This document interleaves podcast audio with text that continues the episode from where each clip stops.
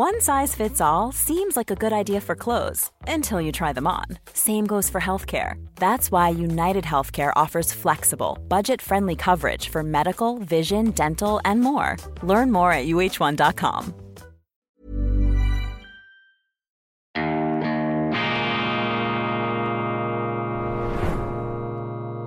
Diese Ausgabe von Weltwoche Daily wird Ihnen präsentiert von Kibun dem Schweizer Pionier für gesundes Gehen und Stehen. Grüezi miteinander, ganz herzlich willkommen und einen wunderschönen guten Morgen, meine sehr verehrten Damen und Herren, liebe Freunde, vor allem in Deutschland und in Österreich. Ich begrüße Sie zur internationalen Ausgabe von Weltwoche Daily, die andere Sicht, unabhängig, kritisch, gut gelaunt am Freitag, dem 29. September 2023. Heute erscheint das neue E-Paper für Deutschland, unsere internationale Ausgabe ohne schweizerische Berichterstattung mit sehr attraktiven Abo-Konditionen. Holen Sie sich die App oder abonnieren Sie auf unserer Website direkt. Die Angaben finden Sie im Internet, äh, im App Store oder aber auf www.weltwoche.de. Und in diesem Zusammenhang habe ich noch eine ganz wichtige Mitteilung zu machen im Auftrag meines Verlags. Gerne können wir bekannt geben, dass bei den Abos von Weltwoche Deutschland nun auch das SEPA Lastschriftverfahren als Zahlungsmethode eingerichtet ist. Wer also keine Kreditkarte hat und auf unserer Website das Abo bis jetzt nicht lösen konnte, hat mit SEPA nun die meist verbreitete Alternative. Gehen Sie auf weltwoche.de und dann auf Abonnemente. Ich freue mich auf Sie und möge SEPA uns zusammenführen. Vielen herzlichen Dank. Ich habe gelesen, dass der Deutsche Fußballbund einen Ausweg aus der fußballerischen Misere sucht, und zwar mit einer Reform des Kinderfußballs. Man will also gleichsam das Problem an der Wurzel packen und bei der Juniorenarbeit ansetzen. Das eine sei eine Umstellung des Spielbetriebs auf kleinere Felder mit den kleinen Toren, Junino oder so ähnlich lautet der Begriff. Und da wurden im äh, deutschen Fernsehen Kinder befragt, die sich darüber geäußert haben. Die einen fanden das toll, die anderen etwas weniger. Ich kann nicht beurteilen, wie sich eine solche Änderung auf die fußballerische Kompetenz der Weltfußballmacht Deutschland, der einstigen, der einstigen Fußball-Supermacht Deutschland auswirken wird. Aber die zweite Maßnahme, die der Deutsche Fußballbund ergreift, die hat mich doch äh, stark stutzen platzen lassen, die hat bei mir ein Stirnrunzeln verursacht. Und zwar sagen die Fußballgewaltigen, sie möchten für die Junioren die Tabellen abschaffen. Nicht die Resultate, aber die Tabellen, denn so ähm, würde sich der Spieltrieb befreiter Ausleben und andere Argumente, die ich in der Zwischenzeit wieder vergessen habe, weil sie mir nicht eingeleuchtet haben, die wurden dann auch noch geäußert.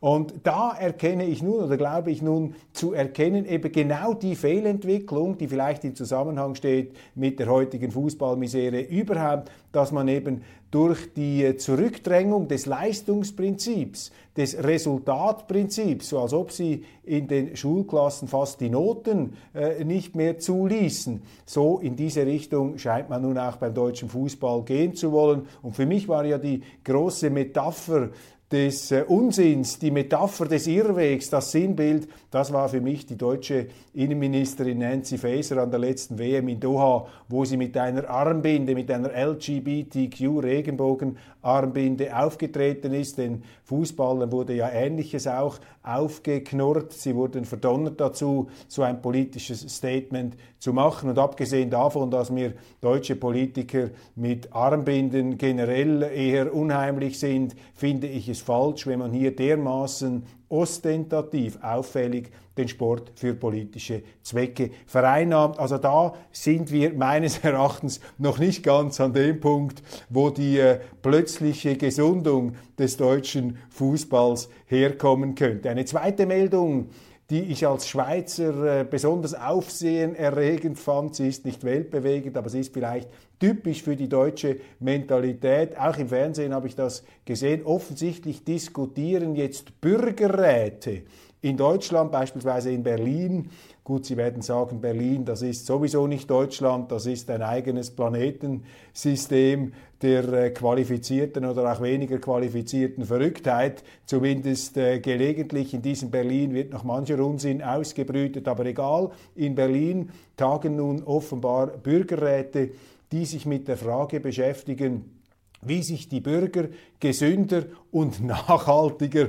klimafreundlicher ernähren können, beziehungsweise was der Staat machen könne, damit sich die Bürger besser ernähren. Und das ist für einen Schweizer natürlich ein klassisches, ein klassisches Beispiel für diese etatistische Staatsverliebtheit, die in gewissen Kreisen äh, Deutschlands immer noch en vogue zu sein scheint. Die schweizerische Antwort würde lauten, was kann der Staat machen, damit sich die Bürger gut ernähren? Ja, am besten, dass er die Bürger in Ruhe lässt und dass er sich nicht in ihre Ernährungsgewohnheiten einmischt, dass er uns nicht auch noch in die Speiseröhre hineinregieren möchte. Das ist der falsche Weg, das empfinde ich als invasiv, das empfinde ich als zudringlich, als übergriffig und in einer Zeit, in der wir uns ja Gedanken machen und Sorgen auch über tatsächliche und angebliche Übergriffe in allen Lebenslagen, sollten wir doch etwas kritischer sein gegenüber der Zudringlichkeit und Zugriffigkeit des Staates, der da mit seinem langen, äh, tentakligen Arm bis tief, bis tief in unseren Verdauungsapparat eingreifen möchte. Auch hier, das ist der falsche Weg. Dann äh, wichtig, hat nicht die äh, gebührende Aufmerksamkeit gefunden. Ich habe es bis jetzt auch noch nicht erwähnt. Polen macht mehr oder weniger die Grenzen dicht. Ähm, Schengen, Dublin, diese Zuwanderungs- und Asylsysteme, diese Institutionen der Europäischen Union sind meines Erachtens gescheitert und alle Politiker, die behaupten, das sei nicht der Fall, die gaukeln ihnen etwas vor, die streuen ihnen Sand ins Getriebe, Sand in die Augen. Schengen und Dublin, das funktioniert einfach nicht. Genauso wenig wie eine Gemeinschaftswährung zwischen Deutschland und Griechenland funktionieren kann, genauso wenig kann es funktionieren, wenn man eine gemeinsame Außengrenzsicherung organisiert, bei der alle für alles und niemand für etwas verantwortlich ist. Die Außenstaaten haben keinen Anreiz, wirklich alle äh, Migranten zu registrieren, weil die meisten Migranten wollen sowieso aus Griechenland, Italien, Spanien weg nach Deutschland oder in die Schweiz. Also ist es in der Wirklichkeit für diese Staaten viel reizvoller, viel bequemer, diesen Migranten anstatt ein Registrierungspapier, ein Zugbillett in die Hand zu geben, damit sie dann weiterreisen und am Schluss sagen etwa italienische Diplomaten oder Politiker, ja, wir wissen auch nicht, irgendwie verschwinden dann, ähm, lösen sich diese Migranten auf und äh, das ist keine Kritik an den Italienern, an den Spaniern oder an den Griechen. Höchstens insofern, als sie ja diese Abkommen unterzeichnet haben. Und wenn man ein Abkommen unterzeichnet, sollte man sich auch daran halten. Aber die EU-Staaten unterzeichnen ja viele Abkommen, ohne sich daran zu halten. Nehmen Sie die Neuverschuldungsrichtlinie, haben sich ja die Franzosen, die Deutschen darüber hinweggesetzt. Nehmen Sie ähm, Griechenland die No-Bailout-Klausel. Das ist ja das Papier nicht wert, auf dem es gedruckt ist. Aber trotz allem, äh, dieses System ist so systemisch falsch, so fehlkonstruiert, äh, dass ich äh, diesen von einem Anmarsch, von einem Ansturm, von einer regelrechten Völkerung, Völkerwanderung, Entschuldigung, von einer Völkerwanderung äh, behelligten Ländern keinen Vorwurf machen kann. Das sind eben die Folgen von Schönwetterkonstruktionen, die nicht funktionieren. Ich habe mich in dieser äh, Sendung schon öfters kritisch mit Roderich Kiesewetter auseinandergesetzt, dem äh, Offizier in der Bundeswehr. Er ist nicht der ranghöchste Offizier, äh, Entschuldigung, nicht in der Bundeswehr im Bundestag. Er ist nicht der ranghöchste Offizier, aber er ist äh, ein äh, sicherlich äh, hochrangiger Offizier. Es gibt auf der Seite der AfD auch noch einen, habe ich sogar früher einen ähm, Mann, ein Mann im, früher im Generalsrang oder im ähm, zumindest in einer sehr äh, herausgehobenen Führungsstellung. Aber Kiesewetter äh, ist jemand, der sich ja zutraut und sich auch zuständig glaubt, immer wieder mit äh, militärpolitischen Stellungnahmen Aufsehen zu erregen und seine Position ist ja eins zu eins noch übertrumpfend. Ähm, Transatlantismus in ungefilterter Form, immer noch mehr Waffen, immer noch mehr Marschflugkörper in die Ukraine, während gleichzeitig andere Militärexperten feststellen, dass die Ukraine diesen Krieg faktisch schon verloren hat und dass der Westen äh, noch davor zurückscheut, der Realität ins Auge zu blicken. Die äh, Offensive von Zelensky scheint gescheitert. Wir lesen da und dort etwas darüber, aber es scheint eben die Kiesewetters dieser Welt nur bedingt zu bekümmern. Auch andere, etwa der britische Premier Boris Johnson, ist nach wie vor der Auffassung, dass man die Ukraine mit Waffen vollpumpen sollte, um den Russen den Garaus zu machen. Wir drucken übrigens in der Deutschland-Weltwoche von dieser Woche, drucke ich den Aufsatz von Boris Johnson ab, seine Reportage aus der Ukraine. Sie formuliert so ziemlich genau das Gegenteil von dem, was ich hier in dieser Sendung sage. Aber das ist eben die Weltwoche, dass wir diese Meinungsvielfalt zulassen, geradezu feiern und die Argumente aufeinander prallen lassen. Nun also, Kiesewetter von mir kritisiert, man müsste vielleicht auch mal seine Sicht hier darlegen. Ich weiß nicht, ob er mir ein Interview geben würde, ich kann mich mal bemühen. Aber äh, im gleichen Atemzug ist natürlich auch äh, zu erwähnen, die FDP ähm,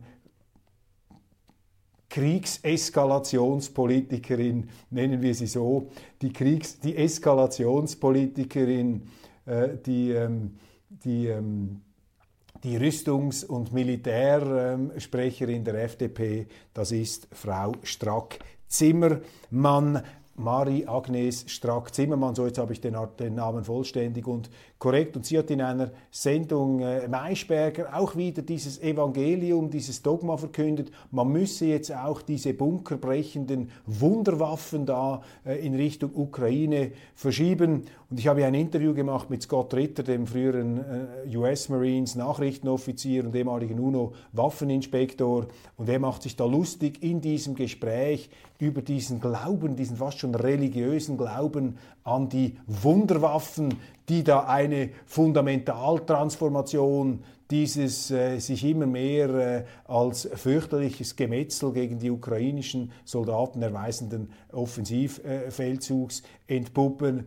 Und er sagt, ja, viel Vergnügen, also er meint das äh, sarkastisch, viel Vergnügen mit diesen Wunderwaffen und mit der Annahme, dass sie da irgendetwas bewirken können. Ich nehme es da nicht so auf die leichte Schulter. Ich glaube, wenn die Deutschen und auch andere mit immer noch leistungsfähigeren Raketen kommen, dann ist die Eskalationsgefahr und auch der Anreiz von Zelensky, diesen Krieg, den er zu verlieren droht, den er vielleicht sogar schon verloren hat, in die russische Territorialität hinüberzutragen, um den Krieg noch mehr auszuweiten, in der Hoffnung vielleicht, dass die NATO dann irgendwann doch Bodentruppen schickt, dass die Polen Bodentruppen schicken. Ich glaube nicht, obwohl man kann nie sicher sein, ich glaube nicht, dass es so weit kommt, weil trotz allem niemand, zumindest außerhalb der Politik, niemand die Absicht hat, hier aufs Ganze zu gehen. Auf westlicher Seite erst recht nicht. Wir sind zwar die Weltmeister der Rhetorik, wir sind die Weltmeister der Polemik, wir sind die Weltmeister der Beschwörung von Grundwerten, die wir selber laufen, mit Füßen treten, Rechtsstaatlichkeit,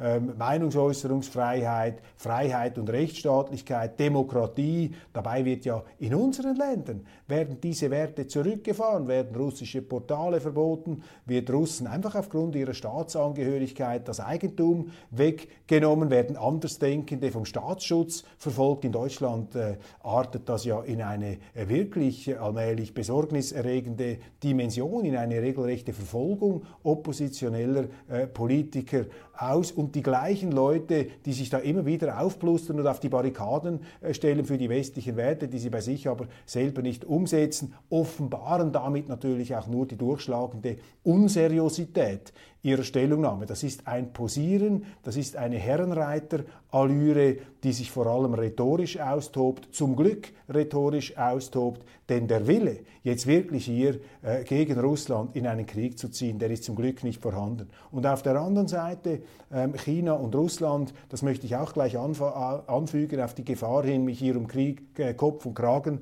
zu reden. Man kann ja vielleicht fast schon verhaftet oder zumindest gecancelt werden, wenn man das sagt. Ich äh, staune immer wieder, wie zurückhaltend und wie cool letztlich auch die Rhetorik, die Sprache der Russen und der Chinesen ist. Viel emotionaler, viel polemischer äußern sich die westlichen Politiker, während die Russen und die Chinesen, so scheint es mir zumindest, auf eine kontrollierte ähm, diplomatische Sprache achten, die sich eben nicht davontragen lässt, die eben nicht in diese Polemiken um Feindbildzuschreibungen, um Verteufelungen verfällt, wie sie bei uns gang und gäbe sind. Es gibt natürlich Ausnahmen auf der russischen Seite, etwa der frühere Präsident und Premierminister Medvedev, der twittert da, dass es einem auch kalten Rücken herunterläuft. Aber Medvedev ist vielleicht ein Spezialfall, weil er selber äh, einmal unter Verdacht stand, nicht wirklich loyal zu sein. Eine Art äh, westlicher, ein dekadenter Dandy, der sich da auch noch korrupt bereichert habe. Und bei ihm habe ich immer den Eindruck, er muss das überkompensieren. Er muss das irgendwie jetzt übertrieben da seine patriotische, seinen patriotischen Rigorismus hier unter Beweis stellen. Aber in diesen maßvollen, immer noch maßvollen Formulierungen kommt für mich eben auch vielleicht der Wunsch dieser Völker, der Russen und der Chinesen zum Ausdruck, dass sie eben nicht alle Brücken abbrennen und abreißen wollen, dass sie aus der Einsicht heraus, dass die Welt zusammenarbeiten muss, dass wir eine Globalisierung brauchen, einen Freihandel, eine multipolare Welt, die sich da nicht in ihre Schützengräber und auf ihre Schollen zurückzieht, dass wir deshalb One size fits all seems like a good idea for clothes until you try them on. Same goes for healthcare. That's why United Healthcare offers flexible, budget friendly coverage for medical, vision, dental, and more. Learn more at uh1.com. Millions of people have lost weight with personalized plans from Noom, like Evan, who can't stand salads and still lost 50 pounds. Salads, generally, for most people, are the easy button, right? For me, that wasn't an option. I never really was a salad guy. That's just not who I am. But Noom worked for me. Get your personalized plan today at Noom.com. Real Noom user compensated to provide their story. In four weeks, the typical Noom user can expect to lose one to two pounds per week. Individual results may vary. Eben nicht in diese Raserei ähm, verfallen dürfen, die es in bestimmten Zirkeln äh, des Westens bereits äh, gibt. Das finde ich sehr bemerkenswert. Ich weiß, wenn man das sagt, macht man sich natürlich bei vielen unbeliebt, wird man automatisch da als Verfechter und Vertreter von Kriegsparteien hingestellt. Das ist nicht mein Motiv, aber äh, ich glaube, wir müssen doch äh, schonungslos in den Spiegel schauen. Und heute ist vielleicht die Wahrnehmung nicht so falsch in Xi Jinping und Putin auch eine Art Spiegel zu sehen, der den Westlern vorführt, äh, auf was für einem Holzweg sie zum Teil sind. Das ist nicht eine Rechtfertigung autoritärer Regime. Aber wir müssen doch zugestehen, dass wir mit dieser ganzen Woke-Philosophie, auch mit dieser Kreuzzugs-Außenpolitik, mit diesem absurden Kalten Krieg uns irgendwie auf einem Holzweg befinden. Und eine der augenöffnendsten Schlüsselszenen aus letzter Zeit war für mich ja diese Bejubelung, diese Standing Ovation des kanadischen Parlaments. Und Kanada ist ja so etwas wie das Hauptquartier, das staatliche Hauptquartier dieser Vogue-Philosophie mit dem Ministerpräsidenten mit dem farbigen Socken, Justin Trudeau, sozusagen ein jugendlicher äh, Herold dieser Vogue-Philosophie, dem allerdings auch die Fälle davon äh, schwimmen. Und diese Kanadier, dieses Parlament, dieser Trudeau, der ja geradezu penetrant äh, seine Gutheit immer wieder unter Beweis stellt und eben auch hier den heiligen Krieg für die Freiheit und die Unabhängigkeit äh, der Ukraine besingt gegen die bösen teuflischen Russen, die landen dann am Schluss bei einer Andacht, bei, einer, bei einem politischen Gottesdienst für einen ehemaligen Angehörigen eines ähm, Grenadierregiments, ähm, einer Grenadierdivision der Waffen-SS, einem äh, ja, Mitglied, wenn man so will, der hitlerschen Mörderbanden. Das ist sozusagen die ganze Absurdität äh, dieses Gutmenschentums, kommt ja in dieser Szene zum Ausdruck. Und äh, Trudeau sah sich nun äh, gezwungen, ähm, eine Entschuldigung zu äußern. Und in dieser Entschuldigung, in dem ganzen Vorgang zeigt sich natürlich auch, die augenfällige Oberflächlichkeit. Die Oberflächlichkeit dieser Posen, dieser Solidaritäten, da nimmt man sich nicht mal die Mühe zu schauen, wem man da eigentlich eine Standing Ovation ähm, verschafft. Und diese Oberflächlichkeit scheint mir sinnbildlich zu sein für diesen Moralismus, der da grasiert. Hinter diesem Moralismus steht nämlich exakt überhaupt nichts. Da ist nichts dahinter und darum darf man sich davon auch nicht einschüchtern lassen. Auch die aufgesetzte Aggressivität und dieses Rechthabertum dieser Moralisten darf sie natürlich überhaupt nicht einschüchtern, ganz im Gegenteil, denen muss man lächelnd die Zähne zeigen. Seymour Hersh, der amerikanische Investigativjournalist, hat einen neuen Artikel geschrieben, ein Jahr ähm, Nord Stream-Sprengung, die Lügen, die er da zu erkennen glaubt, der Politik. Und seine These ist, aufgrund der Aussagen der Außenpolitikerin Victoria Newland, die ja wie Präsident Biden im Februar 22 äh, mehr oder weniger offen in Aussicht gestellt hat, wenn die Russen in die Ukraine hineingehen, dann werde man Nord Stream 2 sprengen. Und äh, Seymour Hersh vertritt hier die These offensichtlich, er schreibt das, dass Kanzler Scholz eingeweiht sein soll in diese Vorgänge. Das glaubt er ableiten zu können aus bestimmten Aussagen von Victoria Newland. Bemerkenswert. Bin gespannt. In Deutschland ja null Bereitschaft äh, der meisten Medien, null Bereitschaft in der Politik, von wenigen Ausnahmen abgesehen, diese ungeheuerlichen Terroraktivitäten aufzuklären. Eine Person, die in den Medien nicht so stark immer wieder zu Wort kommt, die nicht gefeiert wird, die mir aber imponiert, gerade weil sie politisch jetzt nicht unbedingt vielleicht die gleichen weltanschaulichen Prämissen vertritt wie ich. Das ist die Linkspolitikerin Sevim Daktelin, Daktelen, Sevim Daktelen von der Fraktion die Linke. Und diese Sevim Daktelen hat der Bundesregierung einen Fragenkatalog gestellt, 25 Fragen, wie man sich zu den wie sie es formuliert, wie sie es äh, äh, formuliert zu den rechtsextremen Ausprägungen der ukrainischen Geschichtspolitik, wie man sich da ähm, stelle, was man dazu zu sagen äh, habe ähm, ob es um ihre Haltung zur vom Nazismus durchwirkten Ideologie der Organisation ukrainischer Nationalisten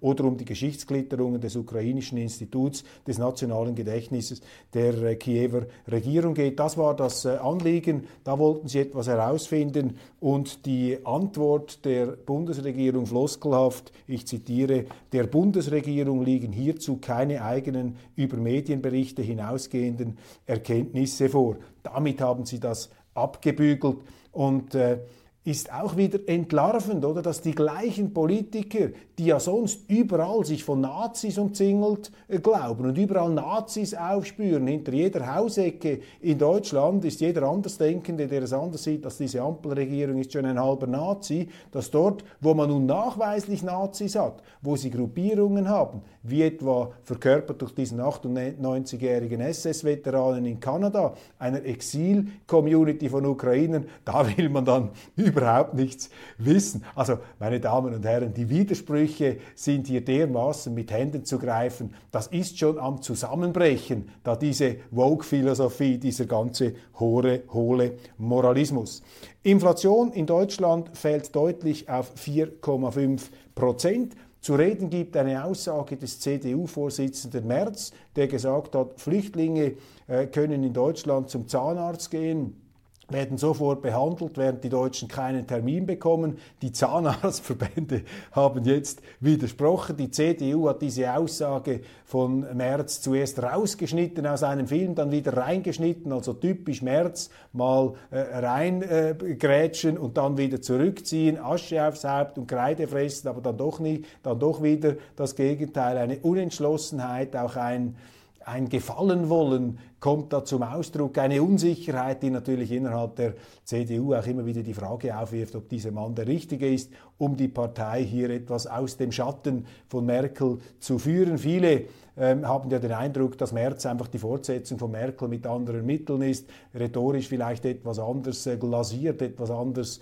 überpinselt, aber im Ernstfall dann ist man sozusagen immer noch auf dieser Merkel-Linie einer Linksverschiebung der CDU, die natürlich dazu geführt hat, dass sie jetzt in Deutschland auch eine AfD haben. Das ist ja auch nichts Überraschendes, was da passiert ist. Und die Leute, die sich da permanent darüber aufregen und wundern, die haben vielleicht äh, noch nicht ganz erfasst, wie eine Demokratie funktioniert. Und wissen Sie, der entscheidende Punkt an dieser Debatte ist, dass eben die Flüchtlinge, so ist es ja auch in der Schweiz, oder die Migranten, müssen wir präziser sagen, denen stehen ja von Anfang an, kaum sind sie im Land, stehen ja alle Gesundheitsdienstleistungen zur Verfügung. Und ich nehme an, in Deutschland auch die Zahnarztleistungen.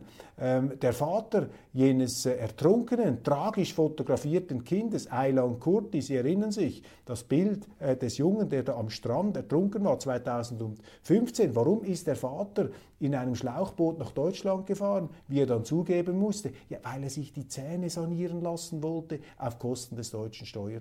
Also das ist schon ein Thema, das man ernst nehmen muss. Hier geht es um die Anreizstruktur, um die Magnetwirkung des deutschen Sozialstaats, der sozusagen als globaler Selbstbedienungsladen sperrangelweit offen ist und natürlich auch die entsprechende Sogwirkung entfallen und entfalten kann. Die EU versucht da innerhalb ihrer byzantinischen ähm, Migrationsgesetzgebungen, die niemand mehr so genau durchblickt, würde ich jetzt hier einmal zu behaupten, wagen, da sind, sind nun Verschärfungen geplant und Nancy Faeser, die Innenministerin, soll da bei den entsprechenden EU-Debatten zugestimmt haben. Ich sage Ihnen einfach, Schengen, Dublin sind institutionell gescheitert. Das hat die holländische Regierung vor einigen Monaten gesagt, das hat der österreichische Kanzler gesagt, das sehen wir in der Schweiz. Und mit diesem System haben sie faktisch gar nicht mehr die Möglichkeit, ihre Migrationsprobleme selber zu lösen. Man muss die Migrations- und Asylprobleme an der eigenen Landesgrenze lösen. Und eine Politik, ein Staat, der behauptet, die eigenen Landesregierungen, äh, die eigenen Landesgrenzen nicht schützen zu können, der hat abgewirtschaftet die müssen sie in die Pensionierung schicken. Das ist Arbeitsverweigerung. Natürlich muss man die Grenzen schützen können gegenüber illegalen Übertritten. Das wäre ja so, wie wenn die Polizei sagt oder die Justizbehörden, ja nein, wir können die Kriminalität äh, nicht mehr stoppen, das ist jetzt einfach so, wir sind da überwältigt. Also wenn solche Aussagen kommen, die darf man den Politikern sicherlich nicht durchgehen ähm, lassen. Da muss man streng äh, dabei sein auch eine Kampfzone, wo etwas zusammenkracht, hier ein Illusionsgebilde, ist die ganze E-Mobilität. Da ist die deutsche Autoindustrie, die glorreiche, politisch gewollt ähm, auf die E-Mobilität ähm, gezwungen worden, muss man sagen. Und leider haben da viele Konzernchefs auch noch willfährig mitgemacht und da auch mitdiskutiert äh, und sich da ähm, ja, fast äh, unterworfen, widerstandslos. Und jetzt lesen wir in den Zeitungen ne neue E-Auto-Fördermittel schon am ersten Tag ausgeschöpft. Also da sehen Sie auch die Absurdität. Ich meine, woher nimmt man dann oder woher will man das Geld nehmen, ähm, Produkte zu fördern, die offensichtlich ohne Förderung nicht gekauft würden? Das ist ja keine Marktwirtschaft mehr, das ist reine Planwirtschaft. Am Schluss schenkt man ihnen das E-Auto noch und äh, den Strom gratis, aber zahlen. Es gibt keine gratis Autos. Es gibt kein, there is no such thing as a free lunch. Jemand muss das bezahlen und mit solchen äh, Vorgehensweisen ähm, schreitet der Sozialismus voran, weil dann am Schluss eben alle bezahlen und dann merkt man es nicht und dann geht irgendwann das ganze System ähm, kaputt. Das ist doch hier die Problematik. Aserbaidschan, Europas schmutziger Energielieferant, jetzt merken es äh, die einen allmählich, da ist interessant Bergkarabach, Aserbaidschan wie die Türkei da wieder eine Art Imperium aufbaut mit Seilschaften, die bis in die Mongolei reichen. Hochinteressante Vorgänge, die wir einmal in dieser Sendung vertiefen müssen. Dann eine Nichte von Maximilian Schell geht auf den verstorbenen Schauspieler, den Hollywoodstar, los. Das ist auch diese ähm, dieser Tugendterror, diese rückwirkende, moralisierende ähm, Beschuldigung von Leuten, die sich nicht mehr wehren können. Ich finde das immer immer dégoûtant, dass man auf Tote losgeht. Früher gab es immer noch die Regel, dass man über Tote nichts Böses sagt. Sie sind tot, sie können sich nicht mehr verteidigen. Das gilt heute auch nicht mehr.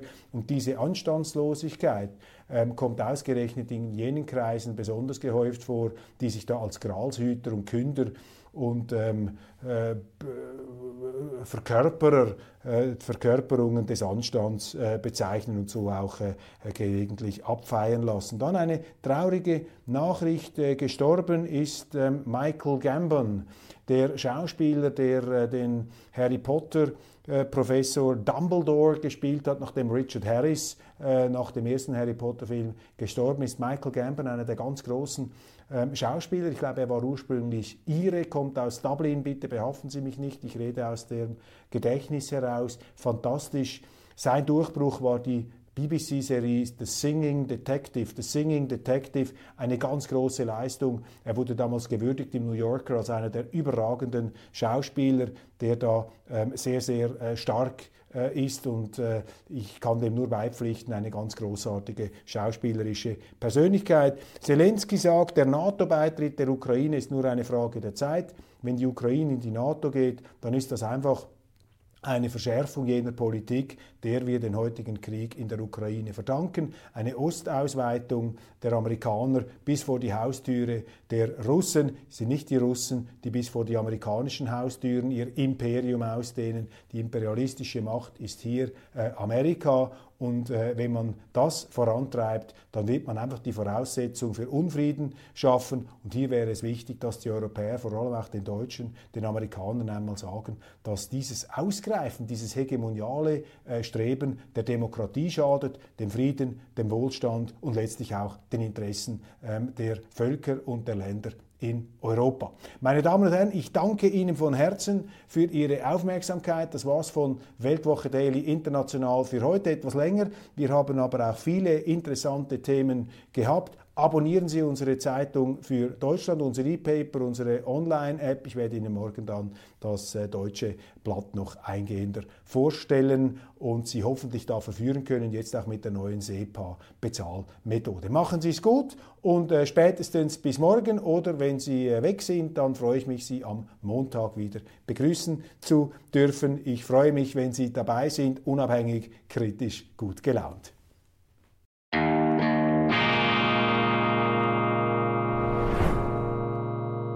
Diese Ausgabe von Weltwoche Daily wird Ihnen präsentiert von Kibun, dem Schweizer Pionier für gesundes Gehen und Stehen.